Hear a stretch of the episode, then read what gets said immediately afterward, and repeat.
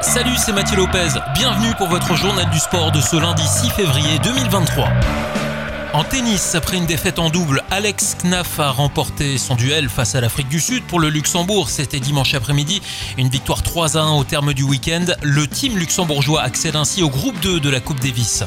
En Ligue 1 de football, le Paris Saint-Germain s'est imposé 2 buts à 1 contre Toulouse et conforte ainsi sa place de leader au classement. Après la blessure de Mbappé, c'est Renato Sanchez qui sera également indisponible lors du déplacement à Marseille mercredi soir en Coupe de France. Du côté de Strasbourg, l'ancien Messin Habib Diallo permet aux Alsaciens de s'imposer 2 à 0 contre Montpellier et de raccrocher à la 17e place.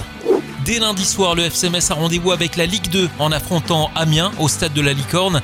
Après leur match nul un partout cette semaine face à Rodez, les Messins devront prouver qu'ils sont capables de poursuivre leur course d'accession à la Ligue 1. La défense messine est plus fragile depuis le départ de Kiki Kouyaté et l'attaque s'est montrée bien maladroite devant le but ruténois. En BGL League, Dudelange a conclu un transfert juste avant le terme du mercato pour pallier à la blessure de Jules Diouf et le départ de Jocelino qui jouera désormais sous les couleurs de Rumelange. Ismaël Sidibé, joueur malien de 21 ans, arrive sous les couleurs du F91 en provenance de Malmö en Suède.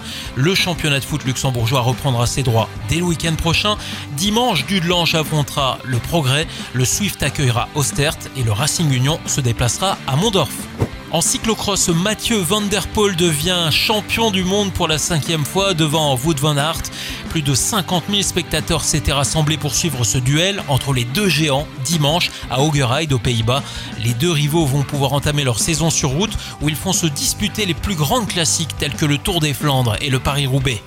Chez les filles, Marie Schreiber, qui visait la médaille en cyclocross, a finalement terminé à la cinquième place du championnat du monde espoir. La luxembourgeoise a malheureusement chuté sur le circuit sans parvenir à rattraper son retard. Les deux autres luxembourgeoises, Maïté Bartels et Liv Fenzel, ont franchi la ligne d'arrivée en 26e et 28e position. Et on termine par du rugby. Le tournoi Destination a débuté ce week-end avec une victoire de l'Irlande 34 à 10 sur les terres galloises. La bande à Johnny Sexton est désormais clairement favorite de ce tournoi. En effet, les Français ont eu beaucoup de mal à s'imposer en Italie 29 à 24 après avoir fait un bon nombre incalculable de fautes. Énorme désillusion également pour le 15 de la Rose battu à Twickenham 29 à 23 par l'Écosse.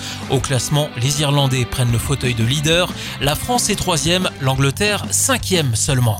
Voilà pour l'actu sportive du week-end. À lundi prochain pour votre journal du sport.